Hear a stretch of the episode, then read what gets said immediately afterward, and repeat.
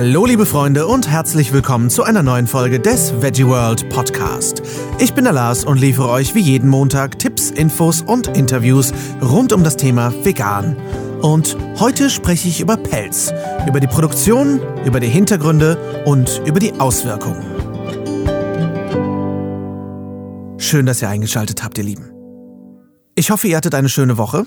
Ich hatte Wiederaufnahme meines Stand-up-Comedy-Programms Gutmenschen-Alarm, das ich auf der Veggie World Rhein-Main aufführen durfte. Vielen Dank äh, an alle, die sich das reingezogen haben. Die gerade die Mädels vom Team waren da sehr, sehr nett und haben mich unterstützt und so getan, als hätte es ihnen gefallen. Und ähm, Vielen Dank an alle, die da waren und äh, alle, die gegangen sind während des Programms. Sorry, dass ich zu militant war. Aber hey, ich bin Veganer. Das ist mein Job, militant zu sein, gell?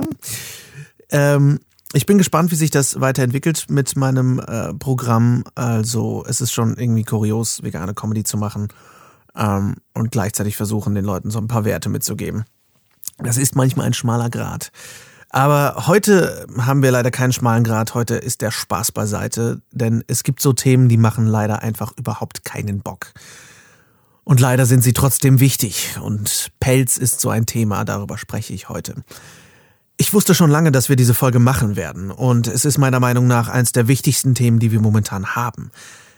Denn wenige Leute wissen was darüber und ähm, auch wenn es seit gestern wieder bei uns wärmer ist und da danke ich äh, dem Universum für, ähm, ich habe das Gefühl, dass ich in der Stadt nur noch Pelzkrägen und Pelzbaumel sehe.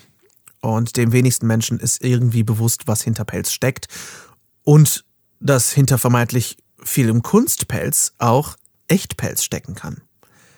Also ich hoffe, ihr bleibt dran, denn es ist kein einfaches Thema. Es ist kein Thema, was äh, Friede, Freude, Eierkuchen schreit. Überhaupt nicht. Es ist eine unglaublich äh, schlimme, schlimme Produktion, äh, diese Pelzproduktion. Aber sie ist eben extrem wichtig und wenn ihr selber Pelz tragt oder wenn ihr Menschen kennt, die Pelz tragen oder ihr überhaupt mehr darüber wissen möchtet, dann bleibt auf jeden Fall dran. Es ist, ähm, wie gesagt, ein sehr, sehr wichtiges Thema. Also, legen wir los. Was steckt eigentlich hinter Pelz? Der weltweite Pelzhandel erreicht einen Wert von 15 Milliarden US-Dollar im Jahr. Das ist ein Stand von 2011, das ist der letzte, den ich gefunden habe. Davon sind 4,5 Milliarden in der EU umgesetzt und 10,6 Milliarden in Nicht-EU-Ländern. Asien bleibt das Wachstumsland, was das angeht. Der chinesische Markt erbringt ein Viertel der gesamten Pelzverkäufe weltweit. Die Verkäufe in den traditionellen Märkten trotzen auch dem wirtschaftlichen Rückgang und Fälle erzielen immer noch Rekordpreise bei Auktionen. Gerade Pelze sind natürlich dann stark im Herbst- oder Winterkollektionen vertreten. Zwischen 2001 und 2011 sind die Umsätze von Pelz um 70 Prozent gestiegen. Pelz, um das mal ganz offensichtlich auf den Tisch zu bringen, ist die abgezogene Haut eines Tieres. Sie wird in der Regel zur Bekleidung und für Accessoires verarbeitet. Am häufigsten werden Nerze und Füchse ihres Fells wegen getötet. Es ist nicht ganz leicht zu sehen, wie viele Tiere wirklich für Pelz jedes Jahr getötet werden. Ich habe sowohl Zahlen gefunden von 74 Millionen Tieren weltweit als auch etwa eine Milliarde Kaninchen, die jedes Jahr weltweit getötet werden, damit man ihr Fell zu Kleidung und Pelzbesetzen verwenden kann. Wildtiere werden monatelang in Drahtkäfige gesperrt, wo dann Verhaltensstörungen bis hin zum Kannibalismus die Folgen der Haltung sind. Am häufigsten werden, wie gesagt, Nerze, Füchse und Marderhunde auf den Pelzfarmen gehalten, aber eben auch Kaninchen, Chinchillas, Hunde und Katzen werden für ihr Fell getötet. Mangels Tierschutzgesetzen gibt es keine Strafen für Personen, die Tiere auf Pelzfarmen in China misshandeln. China ist bis heute weltweit der größte Pelzexporteur, verarbeitet und fertigt damit 80 Prozent aller Pelzprodukte. Einzelne Schaf- und Kaninchenrassen werden speziell wegen ihrer besonderen Felleigenschaften gezüchtet. Hierzu gehören zum Beispiel das Karakulschaf, dazu habe ich gleich noch was, äh, Merino-Schaf, Chinchilla und Rex-Kaninchen. Oder Rex-Kanin heißt es sogar, äh, korrekt.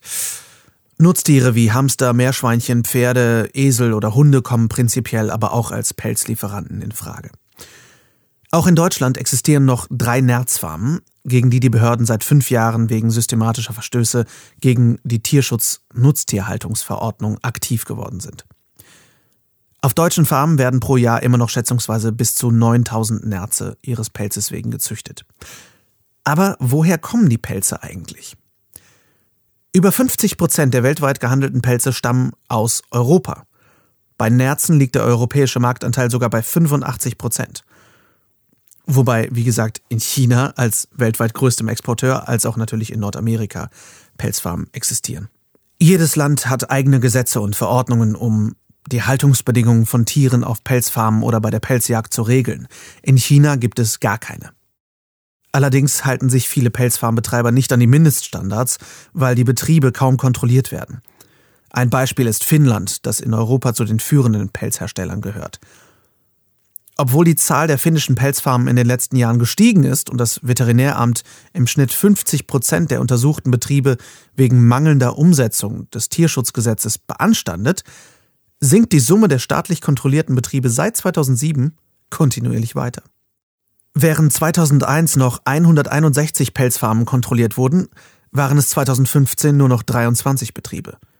Insgesamt existieren in Finnland aber 950 Pelzfarmen.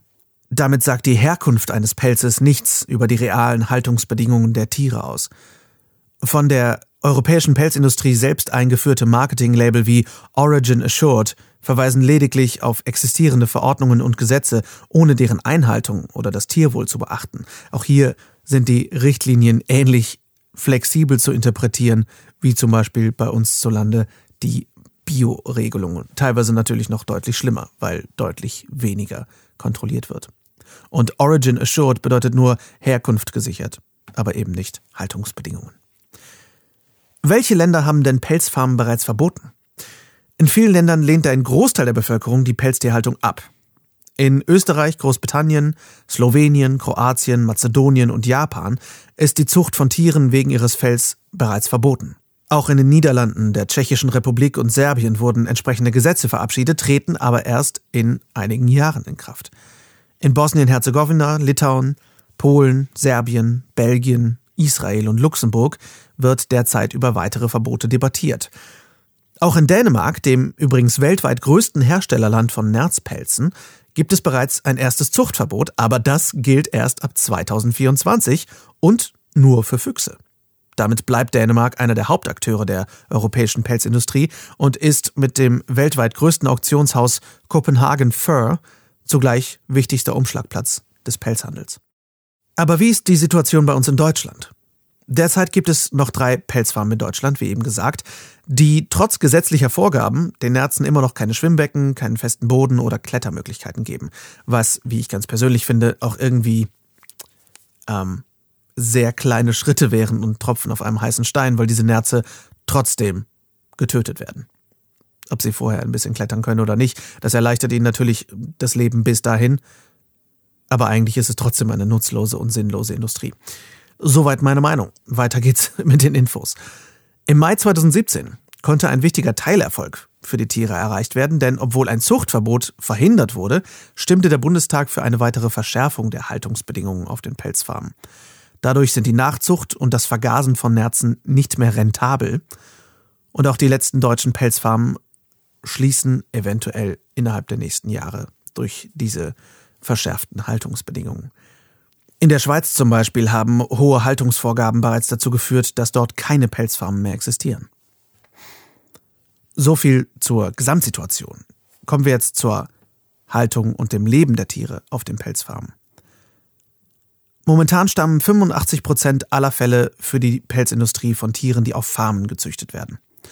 Um möglichst billig zu produzieren, werden Nerze, Füchse oder Marderhunde in winzige, verdreckte Drahtgitterboxen gepfercht, in denen sie sich kaum bewegen können und immer nur Gitterstäbe unter den Pfoten spüren. Sie sind gezwungen, ihr ganzes Leben in ihren eigenen Exkrementen zu verbringen und haben keinerlei Möglichkeit, ihre natürlichen sozialen Verhaltensweisen nachzugehen. Füchse können für ihre Familien keinen Bau buddeln, Nerze können nicht schwimmen und Marderhunde können nicht durch ihr Revier streifen, um Futter zu suchen. Ganz klar. Zoologen an der Universität von Oxford haben in Studien mit Nerzen festgestellt, dass Wildtiere auch nach Generationen in Gefangenschaft nicht domestiziert sind und in der Pelzzucht enorm leiden, insbesondere wenn ihnen die Ausübung angeborener Verhaltensweisen verwehrt bleibt.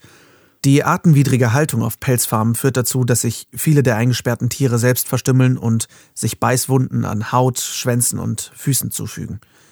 Sie werden zu Kannibalen, die ihre Artgenossen im Käfig und deren Nachwuchs auffressen. Andere bewegen sich verzweifelt hin und her, drehen sich unaufhörlich im Kreis oder nagen stundenlang an den Gitterstäben ihrer Käfige. Die Monotonie ihres Lebens treibt die Tiere regelrecht in den Wahnsinn. Natürlich gibt es auch Pelz aus der Jagd. Weltweit werden etwa 15 Prozent der sogenannten Pelztiere durch Schusswaffen oder aufgestellte Fallen getötet. Häufig werden sogenannte Fangeisen verwendet. Tritt ein Tier da in die Falle, gräbt diese sich oft bis zum Knochen ins Fleisch ein. Dabei ist das Tier dann den Witterungsverhältnissen Wundbrand, Hungerdurst und Angriffen durch Raubtiere schutzlos ausgeliefert, bis es dann gefunden wird vom Jäger. Schwimmtiere werden häufig in Unterwasserfallen gefangen und ertrinken, was bis zu neun Minuten dauern kann. In Deutschland, Österreich und der Schweiz ist vor allem der Fuchspelz aus der Bejagung mit Schusswaffen von Bedeutung. Hier verschweigen die Jäger, dass ein Großteil der Tiere nur angeschossen wird und sich mit klaffenden Wunden, zerschlagenen Knochen oder heraushängenden Eingeweiden durch den Wald schleppt. Die meisten dieser Tiere werden erst sehr spät oder gar nicht mehr von den Jägern gefunden und sterben dann einen langsamen Tod. Wie werden die Tiere denn getötet? Ist das wie bei der Schlachtung oder wie läuft das? Die Tötungsmethoden sind auf der ganzen Welt sehr drastisch und nicht immer wirkungsvoll. Im Vordergrund steht vor allem die Unversehrtheit und die Qualität des Pelzes. Nerze werden zu Dutzenden in Kisten gestopft und mit heißen, ungefilterten Auspuffgasen aus Lkw-Motoren vergast. Weil Auspuffgase allerdings meist langsam und sehr unzuverlässig töten, kommen manche Tiere wieder zu Bewusstsein, während sie gehäutet werden. Ähnlich ist es bei der Tötung per Elektroschock. Hierbei wird den Tieren eine Elektrode in den Mund und eine zweite in den After eingeführt und dann Strom angeschlossen – die Tiere erleiden einen Herzinfarkt und verbrennen quasi innerlich. Auf chinesischen Märkten versuchen Pelzfarmer Marderhunden mit Eisenstangen den Schädel zu zertrümmern. Nach dem Häuten werden die pelzlosen Körper der Tiere oftmals auf einem Haufen gesammelt. Die Tiere, bei denen der Tötungsversuch fehlschlug, die liegen lebendig und keuchend inmitten ihrer toten Artgenossen. Bei manchen Tieren schlägt das Herz noch mehrere Minuten, nachdem ihnen die Haut abgezogen wurde. Die Gewinnung vom sogenannten Persianer oder Breitschwanzschaf ist derart ähm, absurd, dass ich euch da echt nochmal doppelt vorwarnen muss. Ähm, dieses außergewöhnliche weiche Fell stammt von ungeborenen Karakullämmern. Dafür wird das Mutterschaf 15 bis 30 Tage vor dem Geburtstermin des Lammes getötet. Die Tötung erfolgt ohne Betäubung mittels Schächten und anschließendem Ausbluten. Dem sterbenden Mutterschaf wird der Bauch aufgeschlitzt und der Fötus, der sich noch in der Entwicklung befindet, wird herausgezogen, getötet und gehäutet. Normalerweise schlachtet man die ersten drei Lämmer eines Mutterschafs nach der Geburt. Beim vierten Lamm wird dann die Mutter geschlachtet, um das Fell des ungeborenen Lamms zu erhalten. Fälle von Karakulschafen werden von der Pelzindustrie oft als Nebenprodukte in der Schafzucht gerechtfertigt. Bei den hohen Preisen, die für die Fälle erzielt werden können, ist das aber eher Umgekehrt, das Fleisch ist ein Nebenprodukt. Des Weiteren wird von der Pelzindustrie argumentiert, dass die Persianer nur natürliche Frühgeburten sind, dass also für dieses persianische Fell nur Frühgeburten genommen werden und keine Schlachtungen durchgeführt werden. Für einen Persianermantel werden aber 26 bis 30 Fötusfälle gebraucht. Es werden jährlich circa 4 Millionen dieser Fälle produziert. Demgegenüber beträgt die natürliche Fehlgeburtenrate beim Karakulschaf lediglich 5%. Die Kunden bezahlen für einen solchen Mantel bis zu 30.000 Franken, das sind etwa 26.000 Euro. So geht es also den Tieren in der Pelzindustrie. Aber wie sieht es mit dem Effekt auf unsere Gesundheit aus und mit dem Effekt auf die Umwelt?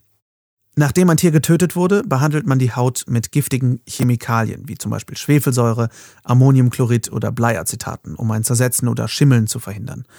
Also leiden nicht nur die Tiere für die Pelzproduktion. Die Haltung und die Ernährung der meist fleischfressenden Wildtiere verschwendet eine Menge Ressourcen in Form von Futtermitteln, Wasser und Anbauflächen. Ähnlich wie in der regulären Tierhaltung. Zusätzliche Schäden entstehen durch die Ausscheidungen der Tiere, die zur Versäuerung des Ökosystems führen sowie natürlich durch Treibhausgase wie Lachgas und Ammoniak. Um die Verwesung der Tierpelze zu verhindern, werden die Felle unter hohem Energieaufwand gekühlt oder mit Tonnen umweltbelastender Salze bedeckt. Bei der Gerbung kommen umweltschädigende Chemikalien wie auch Chrom, Aluminium und Schwefelsäure zum Einsatz. Gegerbt wird häufig in Billigproduktionsländern, wo die giftigen Abwässer oftmals ungefiltert in die Natur abfließen. Laboruntersuchungen zeigten in Pelzprodukten aller Preisklassen Rückstände krebserregender, allergieauslösender und hormonverändernder Chemikalien auf, die bei Hautkontakt zu schweren Erkrankungen wie Krebs, chronischen Vergiftungen oder Allergien führen können. Der Kot der Nerze trägt zur Verschmutzung des Wasserkreislaufs bei. Gefährliche Bestandteile dieser Ausscheidungen sind Nitrate und Phosphate, welche bei unsachgemäßem Betrieb in die Natur gelangen und verheerende Schäden in Bächen und Flüssen anrichten. Auch in Deutschland wurden wegen Gewässerverschmutzung Pelzfarmen mit Auflagen belegt oder sogar verurteilt. Die Herstellung eines Mantels aus Tieren von Pelzfarmen benötigt 20 mal mehr Energie als die Produktion eines Kunstpelzes. Gesamtheitlich betrachtet fließen der Transport von Futtermitteln auf Farmen, die Müllverwertung, Elektrizität für Gebäude und Tötungsapparate, der Einsatz von Pestiziden, Impfstoffen und Antibiotika und der Abtransport von Kadavern in die mangelhafte Umweltbilanz von Echtpelz mit ein. Für Pelze bestimmter Tierarten gibt es in der EU mittlerweile Handelsverbote. So dürfen seit 2008 keine Hunde- und Katzenfälle mehr in der EU verkauft werden. Da die Tierart eines Pelzes allerdings kaum kontrolliert wird und nur mit aufwendigen Labortests bestätigt werden kann, entdecken Tierschützer weiterhin Pelzprodukte von Hunden und Katzen auf dem europäischen Markt. Umso wichtiger ist es zu wissen, wie man echte Tierhaare von Kunstpelz unterscheiden kann. Auch der Import und Handel von Robbenprodukten ist seit 2010 in der EU verboten. Neben Fleisch, Fett und Öl schließt das Verbot auch den Pelz der Tiere ein. Wie viele Tiere braucht es eigentlich für einen Pelzmantel? Wir reden hier vom Mantel, weil er das umfangreichste Kleidungsstück ist, aber auch für einen Pelzkragen sterben mehrere Tiere, nicht nur eins. Also wie viele Tiere braucht man für einen Pelzmantel? Man braucht 27 bis 30 Marderhunde bzw. Waschbären. Man braucht 15 bis 20 Füchse, 40 bis 60 Nerze oder 120 bis 150 Chinchillas für einen Mantel. Wie erkenne ich denn jetzt echten Pelz? Wenn ihr weiterhin Kunstpelz tragen möchtet, dann hört jetzt genau zu. Die Deklaration für Echtpelz müsste eigentlich so im Etikett stehen enthält nicht textile Teile tierischen Ursprungs. Dieser Hinweis gilt allerdings auch für alle Produkte, die mit Lederpatches oder mit Hornknöpfen verziert sind oder Daunen enthalten. Knapp drei Viertel der Menschen in Deutschland sprechen sich gegen das Tragen von Pelz aus. Wie eine Studie der Stiftung Warentest 2016 ergeben hat, sind Kleidungsstücke mit Pelz vielfach falsch oder gar nicht als solche deklariert. Also, wie erkenne ich echten Pelz? Pusten. Pusten ist super easy, denn wenn ihr leicht über Pelz pustet, dann legt sich das dicke Deckhaar beim echten Fell zur Seite. Meist lässt sich dann das leicht gekräuselte und feine Unterhaar oder die Unterwolle erkennen. Kunsthaar ist starrer und unbeweglicher, häufig auch gleich lang geschnitten und durch die statische Aufladung etwas klebrig im Griff sozusagen. Man kann den Pelz auch auseinanderziehen, denn Echtpelz wird mitsamt der Tierhaut verarbeitet. Kommt beim Auseinanderziehen der Haare am Ansatz Leder zum Vorschein, dann handelt es sich um ein echtes Tierfell. Beim Kunstfell ist hingegen eine gewebte Textilschicht zu sehen. Oder, wenn ihr nicht mehr ganz so viel drauf gebt, anzünden. Aus bereits erworbener Ware können einzelne Haare herausgezogen werden und angezündet werden. Die Echtpelzhaare verbrennen nämlich genauso wie menschliches Haar mit Horngeruch, während Kunsthaar wie Plastik zu Klümpchen schmilzt und auch so riecht. Eine hundertprozentige Unterscheidung von Echtpelz und Kunstpelz, liefern aber nur teure Labortests. Im Zweifelsfall lasst also lieber die Finger von verdächtigen Pelzprodukten und greift zu alternativen Produkten wie jetzt so Teddyfutter oder sowas. Womit ich kein Bärenfell meine. Ich hoffe, ihr wisst, was ich meine. Was kann ich noch tun, wenn ich keinen Echtpelz mehr möchte? Nach Möglichkeit. Greift zu pflanzlichen Materialien oder Kunstfasern, aus denen sich tierleidfreie Kunstpelze herstellen lassen. Falls ihr falsch oder gar nicht deklarierte Kunstpelzprodukte in einem Geschäft findet, dann könnt ihr gerne die Verkäufer im Geschäft ansprechen, dass euch das Thema am Herzen liegt. Denn nur wenn wir den Menschen sagen, was wir wollen, dann kann uns geholfen werden, ja? Wie es so schön heißt, äh, redenden Menschen kann geholfen werden.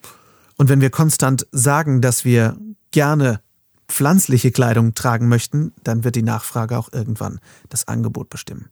Das merkt man ja jetzt schon bei veganen Fleischalternativen zum Beispiel. Unterwegs sieht man immer mehr Menschen mit Echtpelz am Kragen, an der Mütze oder so als Bommel, an der Handtasche. Ja, das ist sehr, sehr viel. Dass viele Menschen oftmals einen Kragen haben, der aus Echtpelz ist, das wissen viele nicht. Was wirklich erstaunlich ist, ist, dass sich so viele Menschen gegen Pelz aussprechen und überhaupt nicht verstehen können, wie Menschen so etwas Schreckliches unterstützen, während sie selber möglicherweise Pelz tragen und während sie über Leder oder Fleisch oder Tierkonsum ganz anders denken. Aber das ist eine andere Geschichte für eine andere Episode. Wenn ihr meine Meinung hören wollt, lasst einfach die Finger vom Pelz. Wir sind nicht bei Game of Thrones, wir leben nicht in einer bedrohlichen kalten Welt, wo unser einziger und effektiver Schutz vor Kälte Tierhäute und Felle sind. Pelz ist reiner Schmuck. Es ist auch nichts, was wir schon immer getan haben, was wir körperlich brauchen. Und wenn ihr mich fragt, es ist völlig unnötig. Auch Kunstpelz sendet für mich persönlich die falsche Message. Aber wenn ihr unbedingt Pelzbesatz möchtet, weil ihr es schön findet, schaut bitte genau nach. Und sucht im Internet nach zertifizierten Leuten, die wirklich Kunstpelz verwenden. Es gibt auch als vegan markierte Modelabels, die vielleicht mit Kunstpelz arbeiten. Da müsst ihr einfach ein bisschen schauen. Wenn ihr noch Kleidungsstücke, Taschen oder was weiß ich mit Pelzbesatz zu Hause habt, dann ist das natürlich eure Entscheidung, was ihr damit machen wollt. Bei mir war das zum Beispiel bei Lederschuhen so, dass ich die noch lange getragen habe, weil ich keine Kohle für neue hatte. Und das ist natürlich total verständlich. Mittlerweile mache ich das allerdings so, dass ich mir eh eigentlich nur noch gebrauchte Kleidung kaufe, um auch nicht in diesen ganzen Konsumwahn mit einzusteigen. Auch das wird ein eigenes Thema, ein bisschen zu Zero Waste, aber das einfach nur als kleiner Tipp am Rande. Wenn ihr sagt, ihr habt eine, eine Jacke mit Pelzbesatz und ihr wollt die partout nicht mehr tragen, weil ihr jetzt diese Infos habt, vollkommen verständlich. Schaut vielleicht nach gebrauchter Kleidung, schaut nach Secondhand-Läden, ja, oder Vintage-Stores, denn das Tolle ist ja, dass Secondhand oder gebrauchte Kleidung mittlerweile salonfähig geworden ist als Vintage-Kleidung. Und meistens ist die echt noch ganz gut in Schuss und vor allem deutlich günstiger. Wenn wir alle daran arbeiten, unsere Umwelt über die Hintergründe von Pelzproduktion zu informieren und mit gutem Beispiel vorangehen, dann können wir dieser meiner Meinung nach sinnlosen und absolut grausamen Industrie noch etwas entgegensetzen. Pelz ist und bleibt ein Modeprodukt und wir selbst können bestimmen, was Mode ist. Ich hoffe, ihr konntet euch aus dieser Folge etwas mitnehmen. Von Gefallen kann hier irgendwie kaum die Rede sein, finde ich. Und wenn ihr euch weiter informieren wollt, dann findet ihr weitere Infos natürlich wie immer in den Show Notes. Schreibt mir auch gerne eure Meinung und eure Ideen und Gedanken wie üblich an podcast.veggieworld.de oder an lars.veggieworld.de und lasst mich gerne wissen, was ihr von diesen Folgen haltet. Es sind definitiv keine Feel-Good-Folgen, definitiv wenig Humoriges, aber nichtsdestotrotz sind es wichtige Folgen, wie ich finde. Denn ähm, nur wenn wir wegschauen, heißt das nicht, dass es nicht weiter passiert. Und ich finde, dass wir mit unserem Konsum sehr viel erreichen können. Nächste Woche geht es weiter mit unserem Kleidungsmonat. Da spreche ich nämlich über die Hintergründe und Produktion von Daunen und Federn. Bis dahin wünsche ich euch eine schöne Woche. Vielen Dank fürs Zuhören und ciao, ciao.